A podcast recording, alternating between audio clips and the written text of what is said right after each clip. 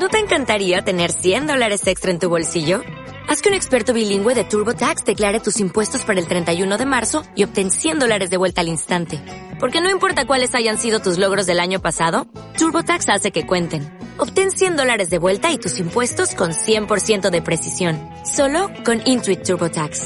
Debes declarar para el 31 de marzo. Crédito solo aplicable al costo de la presentación federal con TurboTax Full Service. Oferta sujeta a cambios o cancelación en cualquier momento. Hola, ¿qué tal? ¿Cómo estás? Feliz año nuevo, feliz 2021. Te doy la bienvenida a una nueva temporada de charlas sobre marketing y emprendimiento. Como ya sabes, en este podcast aprendemos de los mejores sobre emprendimiento, redes sociales, marketing digital, libertad financiera, mentalidad empresarial y mucho más. Hoy me acompaña una invitada muy especial, me acompaña Pepa Cobos y con ella hemos hablado acerca de emprendedores multipotenciales. Espero que te guste muchísimo esta entrevista. Pepa Cobos es emprendedora, podcaster, experta en ventas online y formadora de emprendedores multipotenciales. Con más de 10 años de experiencia, Pepa ha conseguido tener dos programas entre los más descargados de Apple Podcast y ha ayudado a emprendedores y profesionales enseñándoles la estrategia, la planificación y las herramientas necesarias para crear un negocio online y sobre todo para hacerlo rentable. En esta entrevista, Pepa nos habla sobre todas las oportunidades de la multipotencialidad a la hora de emprender. Bueno, bienvenida Pepa, te doy las gracias por aceptar mi invitación, por dedicarnos este ratito de tu tiempo y por acompañarnos en estos minutitos. Muchas gracias. Nada, gracias a ti Lorena por invitarme y, nada, por hablar un ratito contigo, por charlar juntas y nada, encantada de estar aquí. Mira, yo quería hablar contigo acerca de un tema que no hemos hablado nunca con ningún invitado y me hace especial ilusión porque creo que puede haber muchas personas que se sientan identificadas con ello y es esto de la multipotencialidad. Entonces, me gustaría que nos contaras un poco qué es para ti esta característica o cualidad. Pues mira, eh, la verdad es que si te pones ahora a mirar en Google, cada vez parece que es un término que está más de moda, que hay gente cada vez, hay más gente que habla sobre ello. A mí me encanta que cada vez haya más gente porque me parece que es algo, un término que ahora te voy a decir qué es lo que creo que es, que hay que normalizar. Para mí, desde mi punto de vista, un multipotencial es una persona mm, que le puede pasar a mucha gente que tiene múltiples intereses y múltiples habilidades. Ojo, esto no quiere decir que sea desde mi punto de vista, vuelvo a repetir, porque aquí hay gustos para todo, pero esto no quiere decir que sea una, persona especialmente inteligente o que tenga unas cualidades mejores que otras, sino simplemente que por su manera de ser, por su carácter, es curiosa por naturaleza y no puede resistirse cuando hay algo que le atrae. Y tiene que bucear en el concepto, en, en la historia, en todo aquello que le atrae tiene que, tiene que conseguir saber más sobre ese tema, con lo cual hace que a veces perdamos, y digo perdamos, me incluyo porque yo soy multipotencial claramente, perdamos un poco el foco, porque claro, hay tantas cosas que nos llaman la atención y más hoy en día con esta tal cantidad de estímulos que tenemos a través de las redes sociales, que es muy fácil desenfocarte y perder un poco el camino y tener claro qué es lo que necesitas hacer. Claro, qué interesante. Em, yo creo que también esto es una, que es una de las eh, preguntas que te tenía para después, pero bueno, te lo voy a decir ahora ya que lo, has dicho. Em, emprender, cuando, cuando hablamos de emprendedores multipotenciales, ¿implica necesariamente que de esos múltiples intereses tengamos que escoger eh, uno de ellos? Bueno, mira, aquí hay dos cosas diferentes. Hay muchísima gente que me pregunta, ¿todos los emprendedores son multipotenciales? Y obviamente la respuesta es no, no todos los emprendedores son multipotenciales, pero sí que es verdad que hay muchísimos multipotenciales que acaban emprendiendo. Porque cuando te gustan muchas cosas diferentes, aparentemente sin conexión entre ellas, es muy difícil encontrar ese algo que te puede, eh, te puede dar de comer, es decir, te puede sacar adelante cada mes, pagar tus facturas y todo eso, y además llenarte por dentro. Porque claro, normalmente los trabajos están muy centrados en una sola cosa específica, mientras que cuando emprendes, y sobre todo al principio, eres como la mujer para todo. Yo hago todo, diseño, escribo, hago la fotografía, grabo los podcasts, hago no sé qué. Entonces, claro, los multipotenciales vemos una salida estupenda porque nos da la opción de hacer un montón de cosas y aprender un montón de cosas que nos encanta. Ahora, eh, ¿hay que especializarse en algo? Bueno, yo creo que hay un tema que a la gente no le gusta nada, pero que está ahí, que es la responsabilidad y el compromiso. Está claro, está clarísimo que tú necesitas como multipotencial, y hablo esto directamente para los multipotenciales que nos estén escuchando, tú necesitas como multipotencial muchísimos estímulos, aprender muchas cosas y no dejar nada de lado. Pero sí que es verdad que a veces te tienes que hacer responsable, sobre todo con, tu vida y con tus deberes, o sea, con las cosas que tienes que hacer. No es lo mismo eh, tener una familia detrás a la que tengas que ayudar a mantener o mantener tú sola que eh, tener 20 años, ninguna preocupación y decir me tiro a la piscina y me da igual que pase lo que tenga que pasar. Lo que quiero decir es que hay veces que siendo responsable sí tienes que elegir una cosa en la que centrarte. Pero eso no quiere decir que sea lo único con lo que vas a acabar. El ejemplo más claro lo tienes en mí. Yo empecé con un solo emprendimiento muy centrado y muy nicho y luego eh, para llenar mi vida he ido, he ido abriendo negocios paralelos que unas veces han ido bien y otras veces no tan bien, pero que a mí me hacían falta porque yo no soy una persona que me pueda quedar en un solo sitio. Vale, vale, qué guay, qué interesante. Em, te quería preguntar si hay diferentes tipos de multipotencialidad. Pues mira, eh, la versión académica de la multipotencialidad dice que sí, que hay dos tipos diferenciados, que es el secuencial y el simultáneo. Eh, secuencial sería una persona que le gusta hacer de todo, pero que necesita un orden, es decir, que eh, hace una cosa ahora y al ratito hace otra y al ratito, y ese ratito puede ser un mes, un minuto o un año. O sea, te centras en una cosa, de repente te gusta otra, te vas a la otra, pero no manejas todo a la vez. Y luego están los simultáneos, que son personas donde, que son personas que brillan especialmente porque esa es, la grandeza, es que encima brillan especialmente cuando tienen muchas cosas en el plato, cuando hacen malabares y tienen tres o cuatro frentes abiertos a la vez. En mi caso, por ejemplo, yo soy secuencial claramente, a mí me gusta hacer de todo, pero no puedo hacerlo a la vez o no me gusta hacerlo a la vez. Pero eso, como te digo, es como la definición académica de qué tipos de multipotencialidad hay.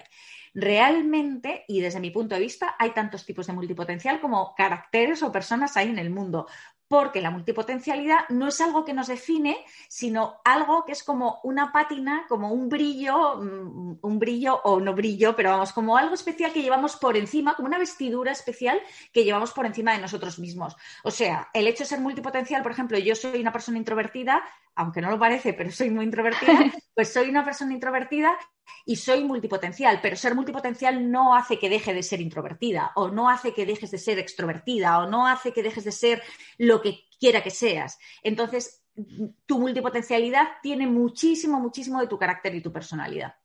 Wow, qué interesante, qué interesante. Em, precisamente porque puede que haya mucha gente que nos esté viendo que se esté como sintiendo súper identificado con esta definición eh, puede que también hayan pensado durante gran parte de su vida que era un problema, ¿no? No me centro, no consigo enfocarme, no mm, me aburro enseguida, ¿no? Em, sin embargo, le podemos decir que, también ser multipotencial tiene muchas ventajas. ¿Qué, ventajas podría ah, tiene pues ser una persona multipotencial? Bueno, lo primero, una palabra de ánimo para todo el mundo que nos está escuchando ahora mismo que se sienta mal. Porque yo descubrí que era multipotencial porque tienes la autoestima por los suelos, porque el problema que tenemos es que como nos gustan muchas cosas, empezamos muchas cosas y obviamente, y lógicamente, porque es normal, no acabamos todas ellas, porque sería imposible. O sea, si yo hubiera empezado, por ejemplo, una carrera universitaria de todo lo que me gusta, pues ahora sería que tendría yo que sé 17 licenciaturas. Eso es prácticamente, es de hecho imposible, ¿no? Entonces, vas dejando cosas y al principio, y esto lo he dicho y a la gente le pasa un montón, se siente muy identificada, al principio cuando tienes 17, 20 años, está muy bien visto, porque dicen, ojo, es una persona inquieta, con ganas de moverse, de comerse el mundo, le gusta probar de todo, quiere ver si te encajan estos trabajos, pero según te vas haciendo mayor, la gente empieza a decir, bueno, ¿y cuándo te vas a centrar? ¿Y cuándo vas a dejar ya de dar bandazos? ¿Y cuándo vas a, a, sacarle provecho a la vida? ¡Ay, qué pena! Y con lo inteligente que eres y lo bien que se te da todo, ¿cómo no encuentras nada que hacer? Y entonces llega un momento que tú mismo empiezas a pensar que no vales, que no vales para Qué duro, ¿eh? Es duro, en realidad, si lo piensas. Es durísimo, es durísimo porque empiezas a pensar que no tienes vocación. Nos han hecho creer, esto es como los cuentos de princesas, nos han hecho creer que tienes que nacer con una vocación, o sea, que tú naces y es como la varita mágica, vas a ser médico, vas a ser lo que sea. Y hay gente que, por supuesto, eh, oye, que qué suerte, qué bien. Yo tenía compañeras de clase que con 17 tenían clarísimo que quería estudiar medicina. Y eso es fantástico, si yo no lo niego, tiene que haber gente para todo. Pero lo de la vocación es casi como un mito. Eh, mm. Lo tienes o no lo tienes. Y si no lo tienes, no pasa nada, porque puedes hacer muchas cosas y todas ellas te pueden llenar. Respecto, y me centro más en la pregunta que me hacías, eh, por supuesto, la multipotencialidad tiene sus contras, como por ejemplo eso de la autoestima, que hay que hay que tratar, hay que, hay que, bueno, pues darnos un poco de coba de vez en cuando porque hacemos muchas cosas bien, pero tiene cosas muy buenas, como por ejemplo, somos capaces, primero, aprendemos rapidísimo, porque claro, esto es cuestión de práctica, como todo. Has aprendido, has sido principiante tantas veces que ya cuando empiezas cualquier cosa ya como que rápidamente encuentras los puntos, los puntos eh, fundamentales, sabes por dónde empezar, no te asusta empezar porque hay gente que ha hecho una cosa en su vida y de repente le dicen ahora oye que tienes que empezar otra vez ostras, ¿y qué hago? ¿Por dónde empiezo? ¿Por dónde? Nosotros rápidamente es como si abrieras un libro y dijeras, vale, el punto A, Z y H, esos son los que tengo que tocar. Y a partir de ahí, entonces eso no nos asusta. Luego el hecho de saber de muchas cosas nos, hace ser capaces de tener una visión mucho más global en general de los problemas y poder aportar soluciones más creativas. Es decir, eh, alguien que sea muy, muy especialista en un solo tema podrá dar una solución académica perfecta, yo que sé, un problema de matemáticas. Pero a lo mejor me lo preguntan a mí y yo lo puedo adornar más, o puedo, o no lo sé, o puedes encontrar algo que a lo mejor a él no se le había ocurrido y tú dices, pero ¿alguna vez has pensado que si le das la vuelta a la pizarra podríamos hacer no sé qué? O que mirado desde aquí, a lo mejor. Y eso es muy bueno, eso es muy bueno, sobre todo porque aporta una visión fresca y, y, transversal de un montón de problemas. O sea, los problemas a veces no son solo A o B, tienen diferentes formas de verlo. Y yo creo que los, multipotenciales somos muy, muy buenos, muy buenos en, en, todo eso. Y como te digo, principalmente en saber empezar en todo, en saber caernos y levantarnos, porque hemos fallado, y digo fallado entre comillas, porque es casi a ojos de los demás, no, de nosotros. Nosotros conseguimos lo que queremos, pero a ojos de los demás hemos fallado tantas veces que sabemos perfectamente levantarnos y seguir nuestra, nuestra marcha. Qué guay, qué guay. Fuera bloqueos porque has empezado tantas veces que ya sabes por dónde, por dónde ir tirando. ¿A un emprendedor multipotencial le, le cuesta más tomar decisiones que a un emprendedor que no lo sea? Sí, sí. Eh, de hecho, a un multipotencial en general, sea emprendedor o no, lo de tomar decisiones es como nuestro punto débil. ¿Vale? ¿Por qué? Porque el problema es que tenemos miedo a equivocarnos. Tenemos miedo a equivocarnos. Y volvemos otra vez al qué dirán. Porque llega un momento que tienes que eh, casi como excusarte, somos casi como yonkis del conocimiento. Y claro, tienes que ocultarlo, porque, porque yo qué sé, imagínate que a mí ahora de repente pienso que me apetece hacer un curso de contabilidad. Claro, yo mm, en una situación normal, tú dices, oye, voy a hacer un curso de contabilidad que me va a ayudar para centrarme en esta tarea, en esta otra, en esto, o me va a ayudar para, para seguir subiendo mi trabajo. Pero cuando no es para nada de eso, simplemente por afán de saber, tienes que justificarte, tienes que decir, voy a invertir dinero, tienes que decir para qué y por qué crees que lo vas a hacer. No sé, tienes eh, un montón de cosas ahí que, que, te cuestan. Y sobre todo es lo que te digo, nos hemos equivocado o hemos creído que nos hemos equivocado tantas veces a ojos de los demás que mm, tomar una decisión pensando que, puede volvernos a pasar eh, nos cuesta. Y luego además porque en el fondo de nuestro corazón, como es algo que nos han vendido tanto, queremos encontrar esa vocación y pensamos, ¿y si esto tampoco es? Y si esto, y si empiezo este emprendimiento de lo que sea, me voy a poner a vender pulseras de cuero y resulta que tampoco es, porque nos hemos ilusionado tantas veces por tantas cosas que dices, pues será una más. Y al final ya acabas pensando que, no va a ser, no va a ser. Y entonces el hecho de tomar una decisión eh, para nosotros es complicado. Aparte, además, tenemos otro factor, que es que, claro, al tomar una decisión estás desechando otras. Y, eso para nosotros es tremendo, porque como nos gusta todo, decimos, sí, que me gusta hacer pulseras de cuero, pero es que a mí también me gusta la decoración de interiores. Entonces, eh, eh, es hasta que no somos conscientes de que elegir una cosa no implica necesariamente para nosotros dejar de lado todas las demás, entonces en ese momento empezamos a ser un poco más libres a la hora de elegir. Claro, sí, como que desde el entorno siempre se ha em, estigmatizado ese, esa multipotencialidad como eh, falta de atención o falta de foco o, fracaso incluso, y entonces tenemos como ese miedo de, de, fracasar porque lo vemos así, no lo vemos como... De también volver a fallarle a los demás. Exacto. De volver a fallarle a los demás. Y yo creo que también, no sé cuál es tu opinión, pero yo creo que también en, general la idea del fracaso, ya seas multipotencial o no, creo que está como un poco estigmatizada también, porque yo, por ejemplo, en la mentalidad de, de Estados Unidos y así, es como que se parece que se cuelgan medallas, ¿no? Emprendí tantos negocios y todos se fueron a la quiebra y luego volví a emprender otro con más éxito y tal. Es como que la gente habla más abiertamente de sus, de sus fracasos y a lo mejor todavía mm, aquí estamos como, no, no sé. Eh, pues mira, eh, yo en esto tengo, tengo ahí una versión dual, porque por un lado, por un lado estoy, yo vamos, en mi caso concreto, y te hablo de mí por no hablar de nadie más, en mi caso concreto, yo soy lo que soy hoy en día por las veces que me he caído, o sea, claramente, claramente. Pero eh, a pesar de ser muy consciente de eso, también me gusta presumir de mis éxitos. O sea, quiero decir, eh, no sé si me define más, porque hay mucha gente que dice, me definen más mis éxitos que tal, eh, mis fracasos, perdona, que mis éxitos.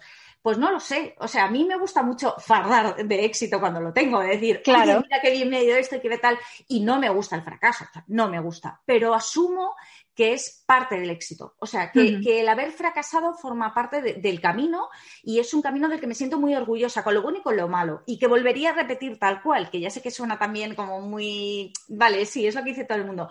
Bueno, pues yo volvería a repetir ese camino con lo bueno y con lo malo, porque gracias a todos esos fracasos, o en teoría fracasos, eh, he aprendido un montón. Yo creo que eso es una escuela, una escuela tremenda. Yo, por supuesto, reivindico el fracaso, reivindico las meteduras de pata y, el, eh, sobre todo en el emprendimiento. Además, es que si te voy a decir, cuando eres emprendedor te tienes que acostumbrar a cagarla eh, constantemente. Continuamente, continuamente, y aceptarlo. A mí eso me ha costado, me ha costado más, pero yo te digo que yo hoy en día hay cosas que me equivoco. Vamos, yo que sé, mandar un email justo a la persona que no se lo tienes que enviar o a la hora que no se lo tienes que enviar o cosas así, o diciendo algo que es que no tiene nada que ver con lo que tú pensabas. Y antes yo era de las que me acostaba diciendo, madre mía, qué horror, que no sé qué, y ahora digo, mira, no pasa nada. Es que si, si la persona eh, ofendida, en teoría, si la persona ofendida no es capaz de reconocer que todos nos podemos equivocar, que somos humanos y que ninguno de nosotros está libre de eso, entonces mira, da igual, da igual. No tenía que ser, no tenía que no, ser. Exactamente. eh, seamos multipotenciales o no, ya centrándonos en los emprendedores, que hay muchos que nos ven y nos están escuchando, em, ¿por dónde les dirías tú que empezaran si, por ejemplo, quisieran emprender su negocio? ¿no? Yo creo que la situación también nos ha removido un poco en muchos sentidos, la situación que estamos viviendo, y puede que haya gente que se esté planteando, bueno, pues quizás sea ahora el momento de emprender, ¿no? Tú que eh, también has visto tantas ideas, has acompañado a tantos emprendedores, ¿por dónde les dirías que tienen que empezar a planificar su negocio? Pues mira, yo te diría, eh, yo te diría que yo creo que lo, principal es la base, que es lo más ingrato de todo, lo que menos nos gusta. Y eh, fíjate que muchísima gente, yo creo que erróneamente, al principio le da miedo toda la parte técnica y cómo voy a vender y cómo voy a cobrar y cómo voy a lanzar el producto y no sé qué. Y no nos da tanto miedo como los inicios, todo lo que es la planificación inicial. Pero luego cuando nos metemos y empezamos a planificar, decimos, vaya, coñazo, o perdón por la palabra, pero vaya rollo, vaya rollo. Eh, ahora me tengo que poner a ver si mi cliente ideal, si no es, si no es, si mi negocio, si mis valores, si mi idea, si mi visión, mi misión y todas esas cosas que parecen como sacadas de un libro de marketing. Pero es verdad que desde luego yo ahora mismo si tuviera que dar un consejo a alguien es antes de tirarte directamente al barro sin tener ni idea de qué vas a hacer y simplemente como una loca me voy a tirar sin red, vamos a hacer una planificación inicial que, ojo, yo no estoy diciendo que tenga que durar un año, ni seis meses, ni tres meses. Se puede hacer mm, rápido y ágil, pero aún así, te tienes que volcar con eso, porque necesitas, necesitas no solamente estudiar, que ya parece como demasiado pomposo, ¿no? No solamente estudiar el mercado, pero probarte a ti mismo mentalmente y estar preparado para lo que va a venir después. Y decir, vale, soy muy consciente de que esto va a ir dirigido a este público, va a ir dirigido a este otro y que me puede pasar A, B, C, D e, y que no todo va a salir como quiero y que porque eso te va a preparar de cara a cuando des el primer paso, cuando, cuando salgas del armario, abras la cortina y digas aquí estoy, tachan, que estés preparado para, esas cosas que normalmente, por estos cuentos también que nos han vendido un poco, eh, todos creemos que es que montas la tienda online y al día siguiente estás ahí, el primero en Instagram, el, primero en Google, el ranking número dos, que te van a hacer entrevistas por todas partes y que vas a ser, vamos, la pera limonera. Y aunque hay historias, por supuesto, de éxito y de suerte rápida, normalmente el éxito llega cuando antes se ha hecho una buena planificación justo hablé de, esto con Juan Merodio y él me decía, es que esos casos al final es como que te toque la lotería. O sea, claro que suceden, ¿no? Hacer un lanzamiento y que de repente ganes millones o eh, abrir un canal de YouTube y que en súper poco tiempo estés mega posicionado porque tienes un nicho tal. Dice, pero eso en realidad es, como si te tocara la lotería. Entonces, hay una persona de cada muchas y, y al final la mayoría de negocios tiene que tirar de esta planificación y de este estudio pues para un poco sentar esas, esos cimientos, ¿no? Que, necesitan. Sí. Qué guay. Sí, sí, em, ¿Qué elementos crees que no deben faltar si queremos que nuestro emprendimiento funcione? Es decir, que sea rentable, que tengamos ventas, clientes. Bueno, pues yo creo, mira, en realidad mm, yo estoy convencida de que no hay una fórmula mágica, que lo primero es conocernos muy bien nosotros y, saber qué queremos y qué no queremos hacer. ¿Qué queremos y qué no queremos hacer? Porque yo creo que la autenticidad, y ya sé que también es una palabra muy prostituida y que la gente usa mucho, pero la autenticidad es realmente lo que conecta con los demás y lo que vende. ¿Qué quiero decir con esto? Quiero decir que tú no puedes pretender, y mm, hablamos, por ejemplo, de que tú has tocado el tema lanzamientos, ¿no? Eh, a mí me ha pasado, o sea, yo he estudiado mucho como buena multipotencial y todos los cursos que hay, todo lo que tal, yo lo leo, lo busco, lo miro todo, absolutamente. ¿Y qué pasa? Que tú, sobre todo en los inicios, quieres hacer lo que hace todo el mundo, porque parece que a la gente le está funcionando. ¿Qué es lo que funciona? Claro, parece, y, y, recalco el parece, porque no siempre las cosas que parecen son, pero bueno, parece que a todo el mundo le está funcionando. Entonces, si todo el mundo dice que eh, si quieres ganar cinco cifras cada mes, eh, pues entonces yo voy a empezar mi negocio diciendo, si quieres ganar cinco cifras cada mes y resulta que ni va contigo, ni está alineado con tus valores, ni te lo crees, ni te lo crees, ni tú misma te lo crees, porque no lo has vivido en ti, la gente lo nota, es que se nota, es que tú, además es que da igual, todos los que me estáis escuchando ahora mismo, es, eh, mirad, solamente tenéis que mirar vuestro feed de Instagram, por ejemplo, y os daréis cuenta enseguida que sin necesidad de ninguna opinión externa, hay gente directamente a la que no crees a la que no crees, porque, te chirría algo y no sabrías decir qué. No, no tú no sabrías decir, eh, bueno, hay casos que son a lo mejor clamorosos y dices, es que no me gusta esto en concreto, ¿vale? Pero en general hay algo que no te acaba de encajar y dices, uff, yo con esta persona nunca trabajaría o nunca le compraría o nunca me iría de viaje a no sé dónde. ¿Por qué? No lo sé pero hay algo que me chirría y normalmente lo que te chirría es la diferencia entre el mensaje que está lanzando y lo que, y, lo que tú estás viendo detrás. Y eso realmente es la autenticidad. Y eso está basado en tus valores, en tus valores como persona y como marca. Y tú tienes que tener clarísimo quién eres y que, sobre todo, fíjate, más que lo que quieres hacer, lo que no quieres hacer. Yo no quiero imagínate, obligar a nadie a que me compre, forzar a que me compre fenomenal, pues no lo hagas. Te da igual lo que te cuente el gurú de marketing de turno o lo que te diga yo ahora mismo. No lo voy a hacer nunca. No. Yo, por ejemplo, siempre he pensado y me he reído mucho con el término porque no existía en su momento, yo creo que ahora sí que hay alguien que lo usa, pero eh, eh, que yo soy una vendedora sensible. Y me he sentido mal por eso muchas veces, porque eh, yo no valgo para decir, ay, aunque por supuesto uso técnicas de marketing, o sea, no os creáis que todo esto es así tal cual, ¿no? Pero, sí, pero eh, no estas ventas agresivas de... No van conmigo, se me nota, se me ve el mm. plumero, o sea, yo no sé hacer eso, no sé hacer eso. Eh, y entonces, no, en el momento en que yo acepté que eso no podía formar parte de mi estrategia, me empezó a ir todo muchísimo mejor. Porque, por supuesto, vas a tener público, tu público. Y habrá gente que no le gustes nada. Eso está clarísimo, es un peaje que tenemos que pagar. Y en cambio, habrá gente que se sienta súper identificado con tu mensaje. Y no pasa nada, no pasa nada. ¿Te gusta lo que ves? Fenomenal, estás conmigo. ¿Que no te gusta lo que ves? Oye, que es muy fácil. Te vas a buscar a otra persona o te vas a seguir a otra persona o, y ya está. El momento que aceptes eso y que realmente te aproveches, porque es aprovecharte de lo que te hace único en ese momento la conexión con tu potencial cliente, con tu potencial comprador va a ser muchísimo más, muchísimo más estrecha y vas a, vamos, vas a multiplicar por 200.000 las posibilidades de que acaben convirtiéndose en clientes de pago. Sí, sí. Claro, totalmente. Yo estoy súper de acuerdo contigo en eso, porque yo siempre digo cuando me dicen que, bueno, es que hay mucha competencia en redes sociales, en Instagram, y, y claro, yo le digo, bueno, pero es que en realidad te da la competencia que haya porque cada vez más, como hay tanta gente, tanto contenido, tantos mensajes que se están lanzando al final, quien va a conectar contigo es a quien realmente tú, tú le, vas a poder vender después.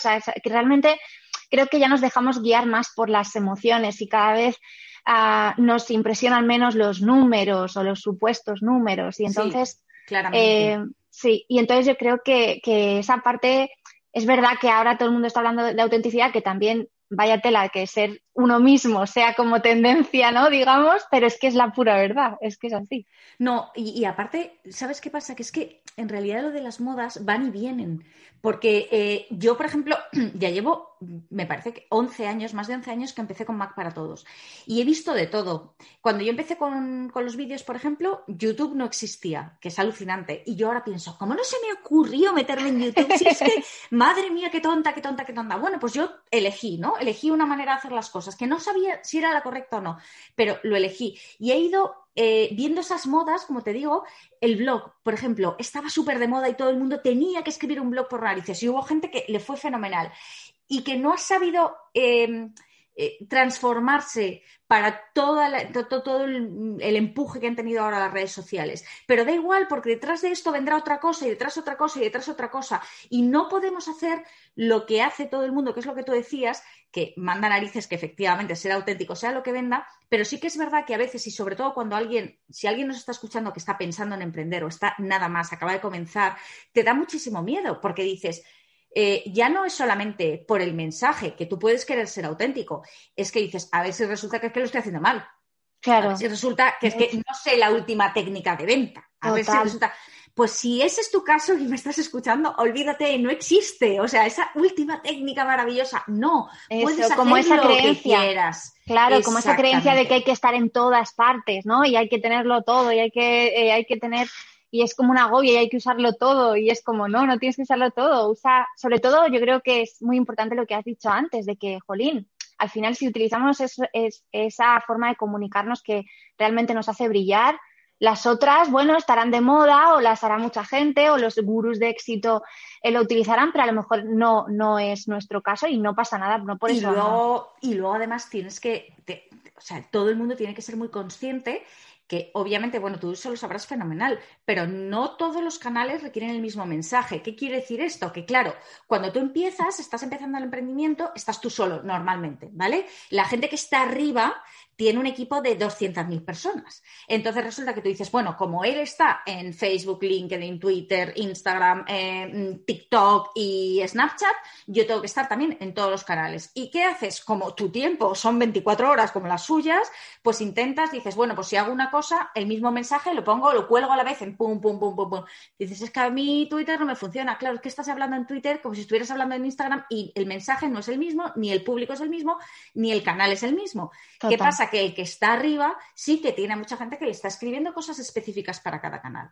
Con lo cual, tienes que centrarte en dónde está, y volvemos otra vez a la planificación inicial, ¿dónde está la gente que te va a comprar? Si al final todo se reduce al dinero, o sea, quiero decir, si tu, si tu objetivo final es vender, que prácticamente todo el mundo empieza a emprender por eso, ¿no? Pero si tu objetivo final es vender, que no siempre tiene por qué ser, pero si es ese, entonces piensa, vale, ¿dónde está mi cliente? ¿Dónde va a estar? Si mi cliente tiene, yo qué sé, 17 años, obviamente está en TikTok. Voy a ir a TikTok. Pero si mi cliente es una mujer de más de 40, ¿para qué estoy perdiendo mi tiempo en TikTok? Si es que no, vale, perdonadme, yo soy más de, de más de 40 y tengo una cuenta en TikTok más para ver que para hacer yo nada. Pero, pero quiero decir, hay que ser muy inteligente con los recursos con los que contamos. Y cuando empiezas a emprender, tu recurso eres tú. Y, el tiempo es muy limitado, claro. Sí, sí, exactamente. Exactamente. Qué guay. Em, después de tu experiencia con tu propio podcast, que tienes dos programas entre los más descargados de, Apple, ya te quería terminar eh, esta entrevista preguntándote también por eso, porque eh, llevas eh, una trayectoria brutal. Em, no sé si nos podrías hablar un poco más de este formato y si podrías decirnos como qué oportunidades eh, presenta para los emprendedores, ya que además tú tienes un programa eh, específico de, este formato. Pues eh, mira, a mí los podcasts me encantan. Primero, primero, porque yo no habría, de ninguna manera, o sea, no habría podido estar donde estoy hoy si no fuera por los podcasts. Es verdad que ha habido un punto de suerte, es lo que decíamos antes, ha habido un punto de suerte porque, claro, cuando yo empecé hace 11 años no había prácticamente, había muy pocos. Con lo cual, hombre, pues como el refrán, ¿no? El que da primero da dos veces, entraste cuando no había tanta competencia, pero bueno, hoy en día me estoy partiendo la cara con todo el mundo, quiero decir, que, no había en su momento, pero ahora ya la hay. Eh, pero, pero yo no hubiera tenido dinero suficiente para conseguir esa visibilidad, esa publicidad que me han dado los podcasts. ¿Qué pasa? Que los podcasts eh, tienen, tienen, varias virtudes. La primera y más importante es que en un mundo hoy actualmente que requiere nuestra atención para todo, que tenemos 200.000 estímulos, el podcast es uno de los pocos formatos que te permite hacer otras cosas a la vez. Es decir, no es un contenido de consumo exclusivo. Eh, tú puedes estar escuchando a alguien y a la vez estar haciendo la comida y a la vez estar, yo qué sé, bueno, yo no puedo escribir a la vez que escucho, pero bueno, que puedes hacer varias cosas. O puedes estar en la ducha, o puedes estar en la cama mientras te vas ir a dormir y estás escuchando, eso te permite, pues lo que siempre ha sido la radio. Claro. Eh, un acompañamiento. Luego, eh, tienes que tener en cuenta que es un formato súper íntimo, súper íntimo. Eh, no es lo mismo estar con un teléfono consumiendo contenido de Instagram, por ejemplo, te pongo un ejemplo que todos conocemos, estar consumiendo contenido de esa manera, que tener a alguien que te esté hablando al oído eso es la pera. O sea, cuando consigues ese punto de, de, dulce en la voz, eh, y no te lo digo por mí, te digo yo como consumidora de podcast. Yo he estado unos años viviendo fuera y para mí escuchar eh, podcast en mi idioma eh, sentirme acompañada me hacía, me hacía sentir menos sola, incluso en los momentos de bajón. Entonces, eso es tan importante y volvemos otra vez a esa conexión sentimental que puedes acabar teniendo con tus clientes, que es casi imposible de conseguir con ningún otro formato. Luego es muy democrático, es todo el mundo puede tener un podcast. Es gratuito, eh, tanto de consumo como de creación, o sea, cualquiera puede crear un podcast y técnicamente no requiere tampoco ni mucha inversión ni muchos conocimientos. Es verdad eh, que yo, por ejemplo, tengo, cualquiera que me esté escuchando dirá, ya, pero es que tú tienes un curso de creación de podcast, ya, pero en el curso no se habla solo, lo digo porque si alguien quiere crear un podcast no tenéis excusa ni con mi curso ni sin mi curso, o sea, no hay excusa. Em, la parte técnica es muy sencilla. Yo hablo mucho más sobre planificación, sobre promoción posterior. O sea, todo lo que es lo que a la gente le da miedo en realidad no tiene ningún misterio. Entonces, eso es fantástico. Y luego, es verdad que a ojos de los demás te posiciona un nivel eh, que no tienes de otra manera, que no hubieras podido conseguir, porque, oye, pues es que es casi como tener tu propio medio de comunicación. Es decir, tengo un canal privado mío en el que todo el mundo me puede escuchar y lo único, el único pero que le pondría, eh, bueno, único pero, único aviso que le daría a la gente es que aunque se puede empezar por un podcast sin tener nada más, o sea, empezar solo por el podcast, que yo lo hice así, yo cuando empecé con Mac para Todos no tenía ni web, no tenía nada, nada, de nada, de nada. Bueno, pues empecé con el podcast, pero aunque puedes empezar solo por el podcast, no es conveniente quedarte solo en el podcast, porque el público al que llegas no es tuyo. Eh, eh, tú no tienes, no tienes control sobre quién te escucha. Tú sabes cuánta gente te escucha, pero no quién es. Y entonces eh, necesitas crear tu propio, tu propio ecosistema donde tengas algún control sobre, sobre, esa gente, sobre esa gente y puedas de alguna manera mandarles un mensaje sin contar con un canal que no te corresponde, o sea que no, es tuyo, no es de tu propiedad. Claro, claro, qué interesante.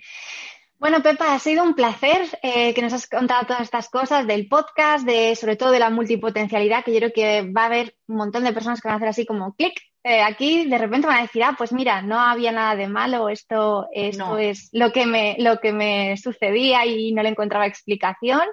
Y a partir de ahí, pues eh, nada, dejaremos linkados abajo tus programas, el programa de podcast y también eh, tu web para que puedan conocerte más y te han conocido a través de este, de este podcast. Y te deseo lo mejor cuando quieras volver, aquí estamos. Pues nada, muchísimas gracias a ti también, que vaya todo fenomenal y por supuestísimo a cualquiera que nos esté viendo y que quiera lo que sea, preguntar cualquier cosa, yo también he empezado, yo también me he caído muchas veces, sé lo que se siente, así que nada, estoy a la entera disposición de cualquiera que necesite ayuda en, cualquier cosa de, emprendimiento o de multipotencialidad. Qué bien, muchas gracias Pepa, pues nos vemos en la próxima. Chao. Gracias a ti Lorena, hasta luego. ¿Te ha gustado esta charla? Si es así, no lo dudes y visita comunicacen.com barra blog donde vas a encontrar todos los episodios de este podcast y además podrás acceder a mis recursos gratuitos para potenciar tu marca o negocio en el mundo digital.